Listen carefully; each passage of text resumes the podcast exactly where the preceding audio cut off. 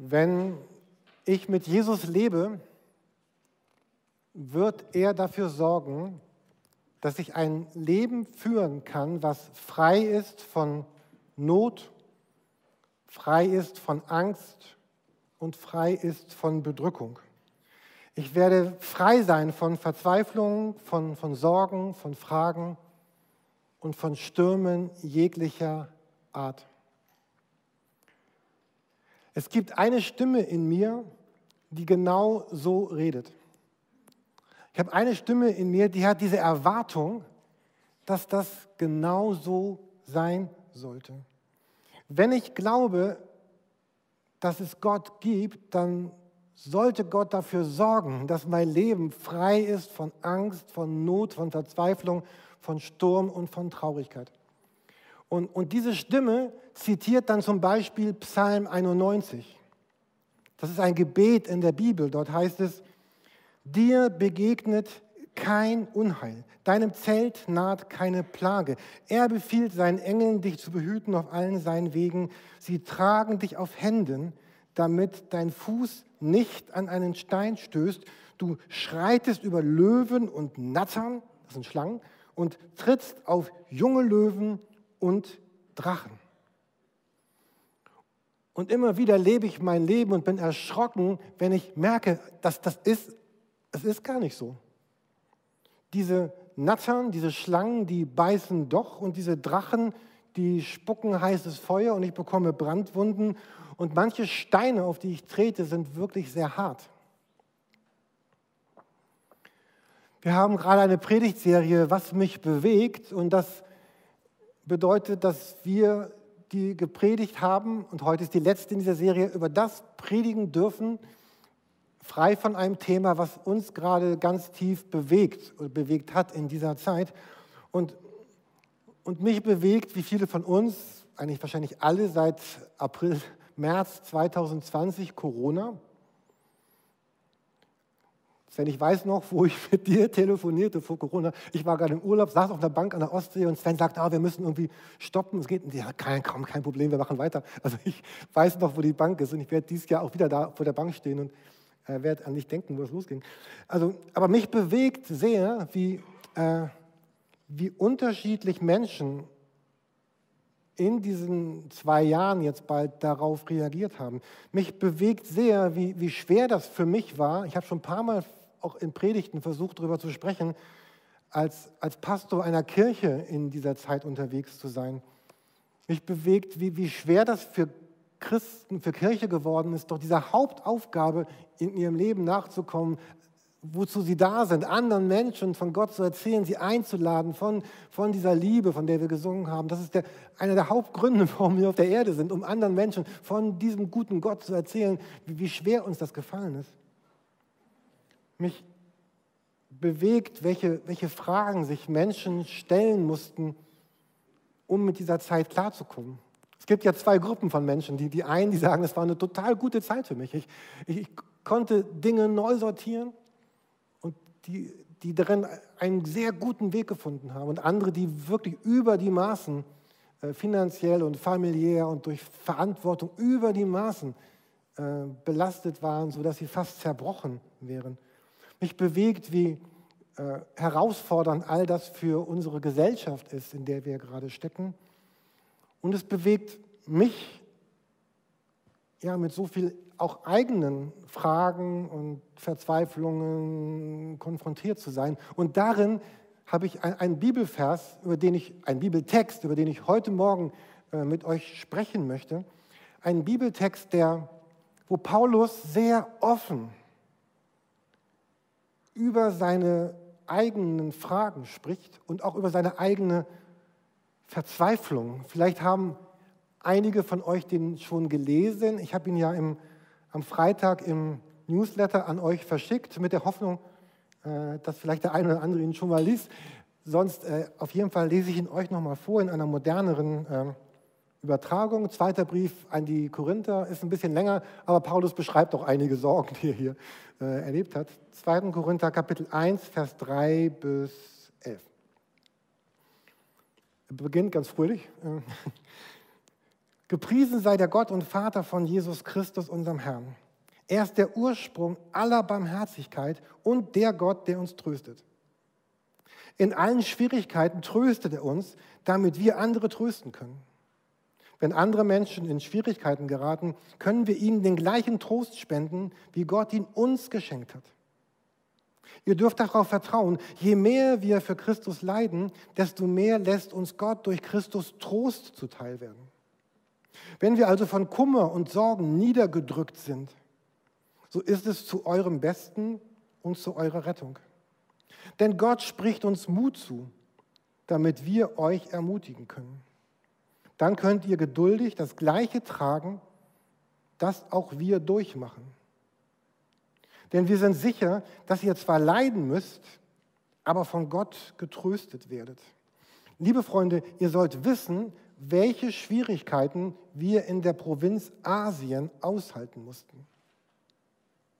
Wir haben wirklich Vernichtendes erlebt, sodass wir schon glaubten, nicht mit dem Leben davonzukommen. Wir haben dem Tod ins Gesicht gesehen, doch auf diese Weise haben wir gelernt, nicht auf uns selbst zu vertrauen, sondern auf Gott, der die Toten auferweckt. Und tatsächlich hat er uns aus Todesgefahr befreit. Nun sind wir sicher, dass er es wieder tun wird. Denn ihr betet ja für uns. Und viele Menschen werden Gott dafür danken, dass er ihre Gebete für uns erhört hat. Wenn ihr es nochmal nachlesen wollt zu Hause, 2. Korinther 1, die Verse 3 bis 11. Und Paulus erzählt jetzt hier aus seinem Leben, er erzählt sehr, sehr offen und sehr ehrlich. Und in diesem ganzen Abschnitt geht es eigentlich um vier, um vier große Themen, die da drin sind. Das eine ist, er beschreibt Bedrängnisse, Verzweiflung, Leiden, Stürme. Er beschreibt, wie er selber darin Trost findet und dann auch anderen darin beistehen kann. Er spricht über die Kraft der Auferstehung und er redet darüber, wie, wie notwendend es ist, wenn Christen aufstehen und beten. Wir wollen uns jetzt die nächste Zeit ein wenig mit diesem Bibeltext beschäftigen. Wir, wir schauen mal, wie weit wir, wir kommen heute Morgen. Ähm, wir, wir sehen hier einen für Gott und seine Sache sehr aktiven Menschen und der dabei viel Schweres erlebt. Ich gehe gleich nochmal auf den, auf den Text ein mit uns. Wir hatten vor zwei Wochen ein Pastorentreffen äh, in, in der Gegend von Frankfurt und, und einer von den Pastoren hat gesagt, wir hatten alle sechs Wochen während Zoom solche Bundes-Zoom-Treffen, wo sich alle getroffen haben und erzählt haben, wie es ihnen gerade so geht. Und einer hat gesagt, oh, ich, ich mochte gar nicht mehr an diesen Treffen teilnehmen, weil alle haben immer gesagt, das ist alles toll, das ist alles gut. Und er, konnte es gar nicht aushalten, weil in seinem Leben eben nicht alles gut und nicht alles toll war. Und, und genau das tut, tut, tut Paulus hier in, in diesem Text. Es klingt nämlich hier eine total schwere Seite durch. Ich lese das noch einmal. Wir wollen euch, liebe Geschwister, nämlich nicht in Unkenntnis lassen, Vers 8 und 9, ja, über die schlimme Notlage, in der wir in der in die wir in der Provinz Asia gekommen sind.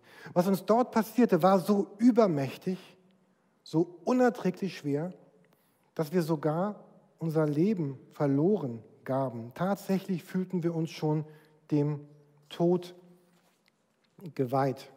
Ich habe es hier ein bisschen blau unterstrichen. Ähm, es sind so krasse Worte, wenn ihr den ganzen Text noch mal lest. Not, über die Maß, übermäßig beschwert, übermächtig. Ähm, und was ich, ich finde das so schön, dass genau dieser Text in der Bibel steht, weil, weil, weil Paulus hier sagt, ich war da nicht immer fröhlich. Da war nicht alle Tage Sonnenschein. Und was ich da erlebt habe, war nicht das Beste, was in meinem Leben hätte passieren können. Und, und wir sollen und wir dürfen und wir brauchen auch nicht zu, zu, zu tun, als, als wäre das, was wir erleben, als würde es uns überhaupt gar nicht berühren. Es gibt Leid und Schmerz und Trauer und Schweres. Wenn man den Text liest aus der Basisbibel, die übersetzt das so, in der Provinz Asien sind wir wirklich in große Not geraten. Was wir da ertragen mussten, überstieg unsere Kräfte. Ich weiß nicht, wie sympathisch ihr das finden würdet, wenn ich hier morgen stehen würde und sagen, Leute, letzte Woche, das überstieg meine Kräfte. Ich wette, die Hälfte von euch würde sagen, hey Jürgen, wir wollen einen Pastor, der genug Kraft hat, der stark ist, der das Leben hinkriegt. Chaka, der mit Gott den Drachen trotzt. Paulus, ja, wir bezweifelten schon, überhaupt mit dem Leben davonzukommen. Wir hatten uns schon damit abgefunden, sterben zu müssen.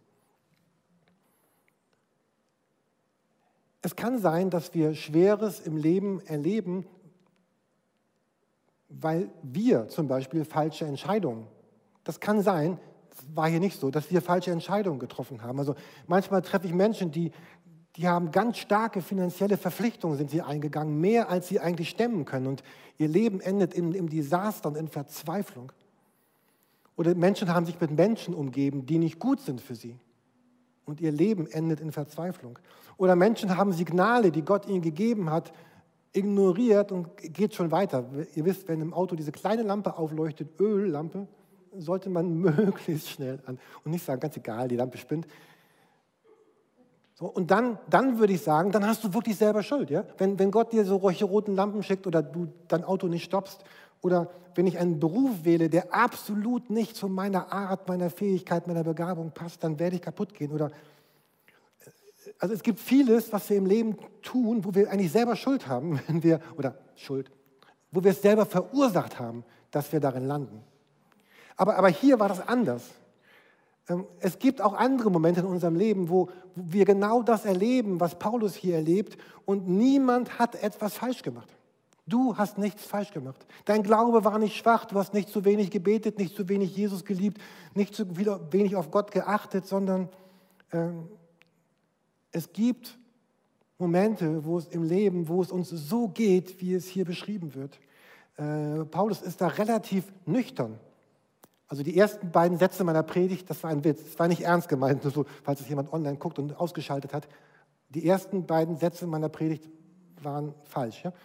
Er sagt nämlich, denn wie die Leiden des Christus mehr als genug über uns ausgeschüttet werden. Also Leben bedeutet auch, äh, auch Leiden, die in mein Leben hineinkommen. Und ich merke immer wieder, wie ich möchte die grünen Wiesen, aber nicht das dunkle Tal. Ich möchte die Auferstehung und nicht Golgatha. Ich möchte den Erfolg und ich möchte den Schmerz nicht. Und wenn ihr den ganzen Text lest, hier Kapitel 1, ich glaube 12, 13 Mal, beschreibt Paulus über Bedrückung und, und Nöte. Und ich möchte mir jetzt mit euch kurz angucken, wie, wie gelingt das denn? Ähm, wie, hat es, wie ist es denn Paulus gelungen, einen, einen Weg durch das hindurch zu finden? Und dieser Vers hier, Vers 5, den wir sehen, der spricht auf der einen Seite von den Leiden, er spricht aber genauso auch vom Trost. Und was wir brauchen in unserem Leben sind, sind Wege, die wir kennen, die wir gehen können, um, um vom Leid zum Trost zu kommen oder um im Leid das Trost, den Trost zu erleben. Und, das, und eine der wichtigsten Botschaften in diesem Text, also diese Predigt hat nicht den Anspruch, das ganze Thema aufzurollen, aber in diesem Text gibt es zum Beispiel diese Aussage, die ich unbedingt wichtig finde, dass, dass Paulus sagt, mir passiert nichts Ungewöhnliches. Das, was ich hier erlebe, ist nicht Ausdruck eines, eines schwachen Glaubens oder dass Gott nicht da ist. Es ist nichts Ungewöhnliches. Manchmal merke ich solche Stimmen bei mir und ich vermute mal, dass sie bei euch auch sind. Wenn ihr sie nicht habt, dann seid ihr wirklich privilegiert. Äh, manchmal kommen so Stimmen, die sagen, oh, das Leben ist so ungerecht zu mir. Gott scheint mich vergessen zu haben. Äh, er behütet jeden anderen, aber mich scheinbar nicht. Und manchmal treffe ich auf Menschen, die die ganze Zeit denken und fühlen, sie sind das, das Opfer der Welt, der Menschen, das Opfer Gottes, das Opfer der Umstände, voller Verzweiflung, Jammer, Elend, das Leben ist gegen mich. Und manche anderen Menschen, die ich treffe, die sind bitter. Die sind verbittert und voller Wut. Und wenn du ihnen begegnest, hast du das Gefühl, du begegnest einem verletzten, angeschossenen Wolf, der nach jedem schnappt und du musst, musst aufpassen, dass sie dich nicht schnappen.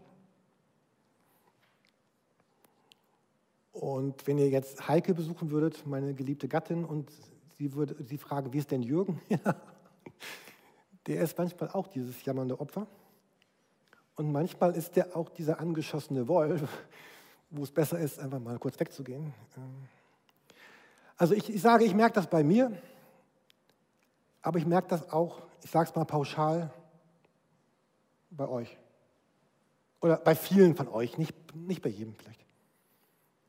Und Paulus sagt mir und ich hoffe jetzt dir mit diesem Text, Jürgen, das Leben ist so. Leid und Trost ist nicht ungewöhnlich.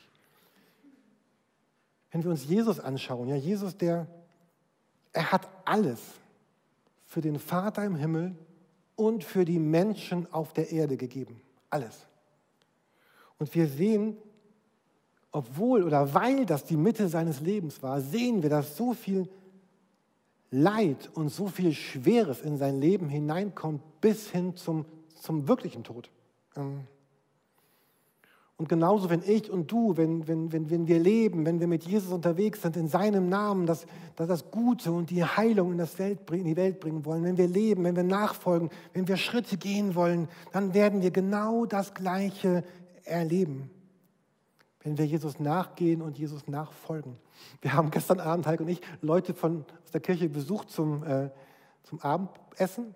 Und dann haben die erzählt, die, die waren mal in Australien, was eigentlich ganz schön ist, und haben da auch so eine Tracking-Tour gemacht und mussten so einem Guide folgen. Und da mussten sie einmal durch so einen trüben Bach, äh, Fluss, durch einen trüben See durch. Und der Guide ging vor und sie waren hinterher und äh, links und rechts waren Krokodile und er meinte, ah, passt auf, die Krokodile könnten gefährlich sein, gerade dann, wenn sie Junge haben. Ja, wann kriegen sie den Junge? Ach, ja, die sind gerade gekommen. Also sie, also sie, sie hatten jetzt keine Chance, sie waren diesem Guide hinterher und der war durch den See und, war, und die hatten ihr Gepäck in so Tonnen und ich stelle mir das vor, ich war ja nicht dabei und, und da links und rechts die Krokodile und schnipp die Schnapp. Und, aber sie haben es überlebt, gestern Abend haben sie uns zum Essen eingeladen. Und ich dachte heute Morgen, ey, das ist genau das, über was ich hier rede. Das, äh, das Leben ist ist das Leid, es ist der dunkle Pfuhl da, wo ich durch muss, weil ich mit Jesus unterwegs bin. Und Jürgen, sag, es, es ist, sag dir selbst, Jürgen, es ist, es ist nicht ungewöhnlich. Es gehört einfach dazu. Und diese banale Aussage kann aber mein ganzes Leben verändern, wenn ich sage, es gehört einfach dazu. Also die Frage ist nicht, ob ich Schweres erlebe, und Leid und Stürme, sondern ob ich dann denke, das ist schlimm, ich kann nicht mehr, ich will nicht mehr, Gott hat mich vergessen, oder ob ich zusammen mit Paulus also eine, eine Entscheidung treffe.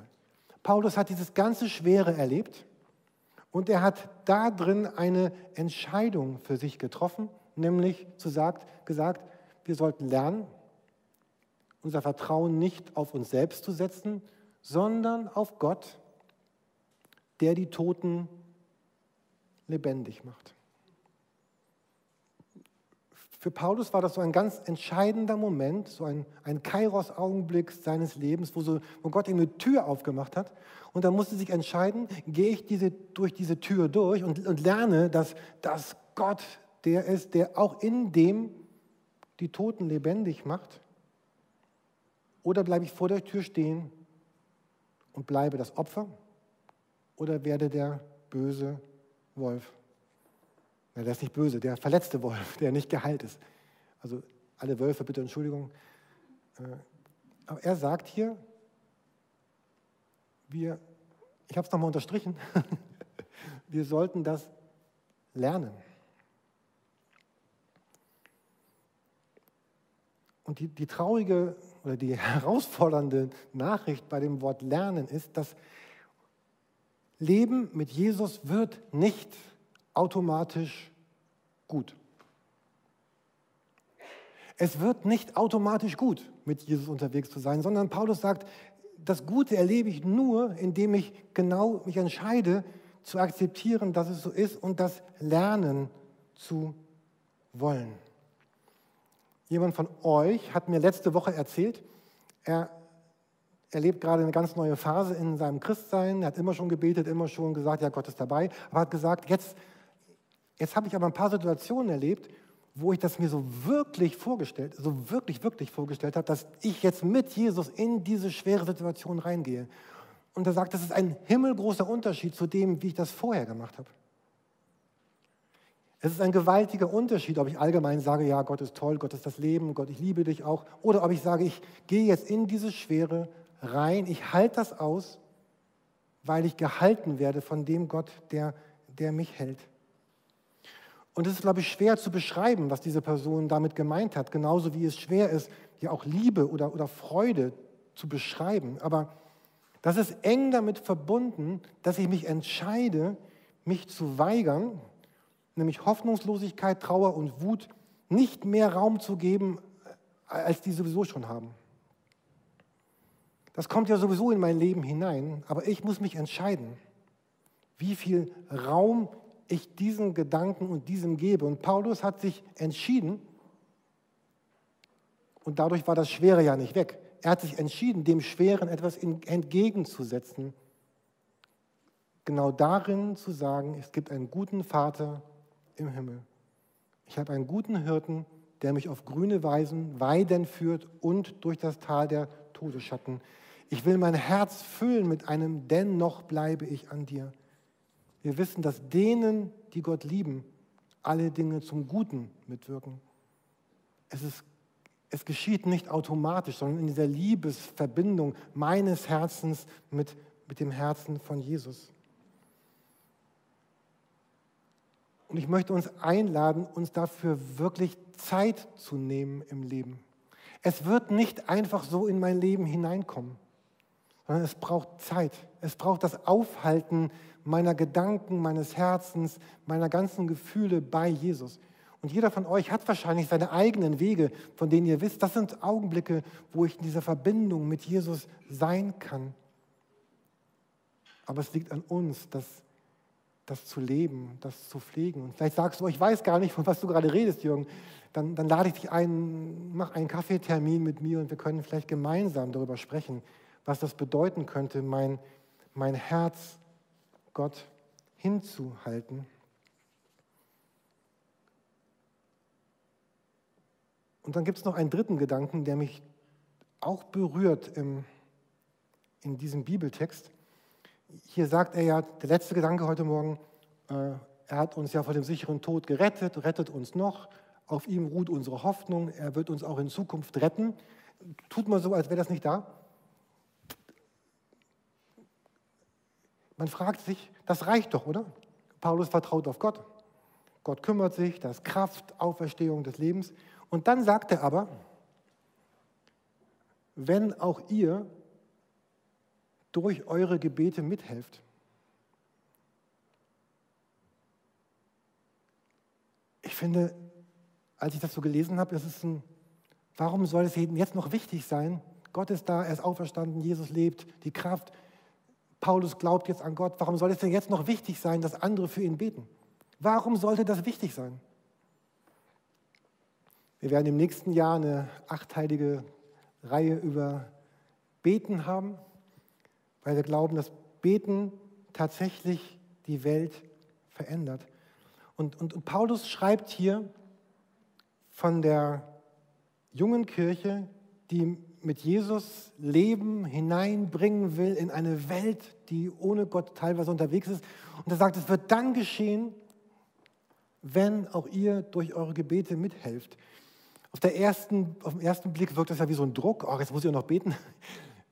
Man kann aber auch genauso sagen, das ist ja eine totale Herausforderung. Das ist eine, es geschieht nicht das, was sowieso geschieht, sondern indem Menschen wie du und ich beten, konkret beten, verändert sich die unsichtbare und die sichtbare Welt.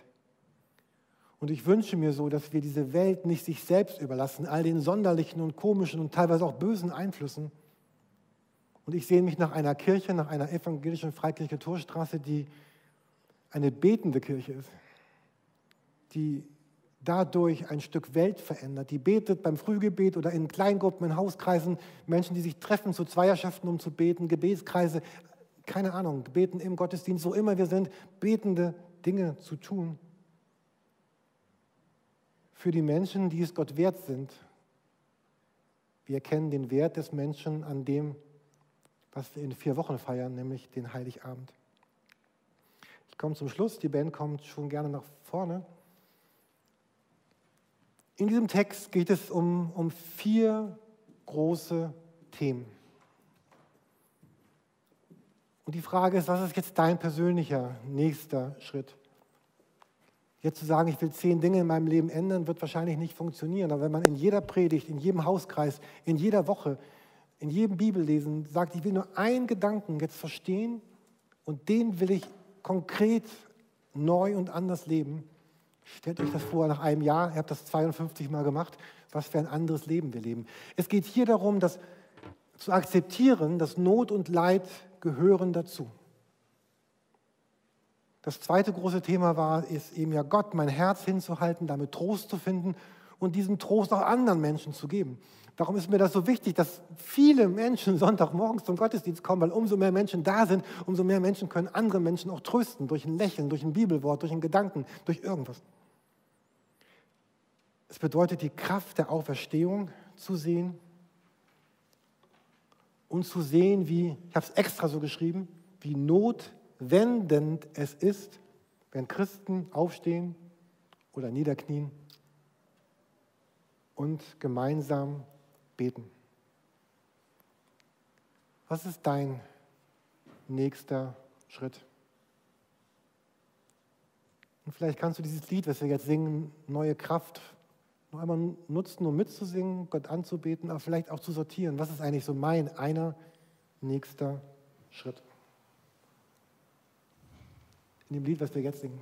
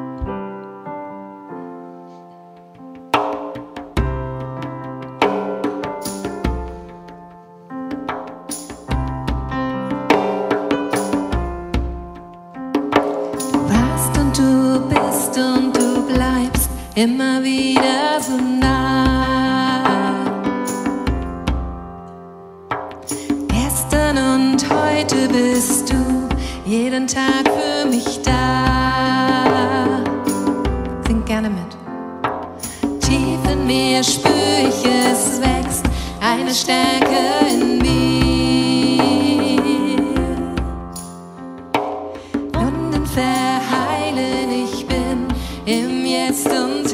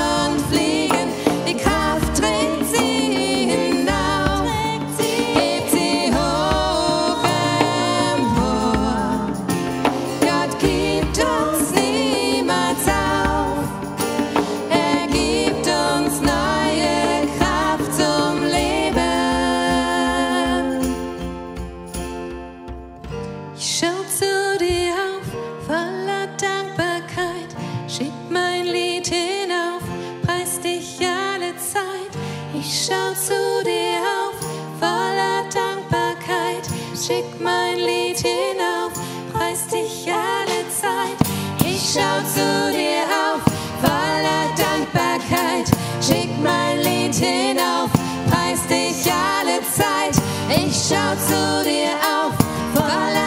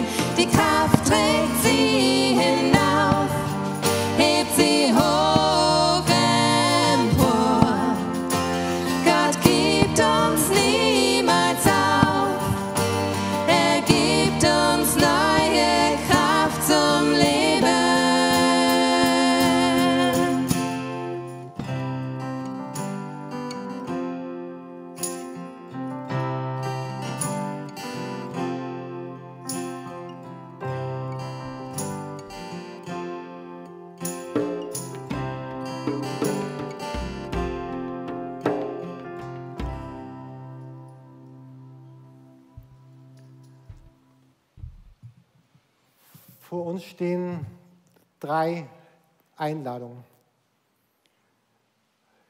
Die eine ist vielleicht, hast du während der ganzen Predigt und der Gedanken empfunden, das ist, das ist gut, was du sagst, aber ich, ich, ich habe noch gar keine Beziehung zu, zu Jesus Christus. Ich habe noch nie gestartet, ich bin noch nie gestartet in, in ein Leben. So möchte ich dich gleich einladen, wenn ich zum Schluss des Gottesdienstes bete, dich auch, auch, auch einladen, vielleicht jetzt, heute zum ersten Mal in deinem Leben Christ zu werden, dein, dein Leben Jesus zu geben, zu starten in so ein, ein Leben mit Gott dem Vater, mit, mit Jesus als Bruder und Freund an deiner Seite, mit dem Heiligen Geist und seiner Kraft in, in deinem Leben. Und die zweite Einladung, vielleicht bist du schon ganz lange Christ und du, du entscheidest dich jetzt, einen von diesen Gedanken, die wir gehört und gesehen haben, in dein Leben hineinzutun und, und zu verändern. Und vielleicht ist es gut, mit jemandem anders darüber zu sprechen, der dich in drei, vier Wochen einmal fragen darf. Sag mal, Jürgen, was ist denn geworden mit deinem Entschluss? Du wolltest doch mehr an die Kraft der Auferstehung glauben oder mehr, mehr weniger zweifeln, dass das Leid zum Leben gehört. Jemand, der dich nach, dann nachfragen darf. Und das Dritte ist, vielleicht bist du zum ersten Mal heute Morgen hier oder siehst unseren Gottesdienst zum ersten Mal, bist, bist neu in Hamburg oder bist ohne Kirche in Hamburg, dann laden wir dich ganz herzlich ein, auch Teil dieser Gemeinde, Teil dieser Kirche zu werden. Und wie das geschehen kann, erkläre ich gerne, wenn du mich ansprichst. Ich möchte euch jetzt aufstehen, um mit mir gemeinsam zu beten.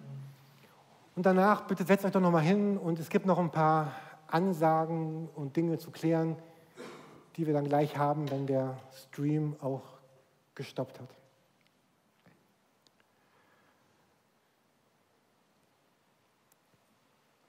So, Vater, so, so stehen wir vor dir heute Morgen. Und ich bitte dich für alle von uns, dass wir das erleben, was, was Paulus hier sich entschieden hat zu erfahren, nämlich die, die Kraft der Auferstehung, den Gott zu sehen, der die Toten lebendig macht. Und Jesus, du weißt, was in unserem Leben gerade tot ist oder absterbend und dass du das lebendig machst, was davon leben kann und leben soll.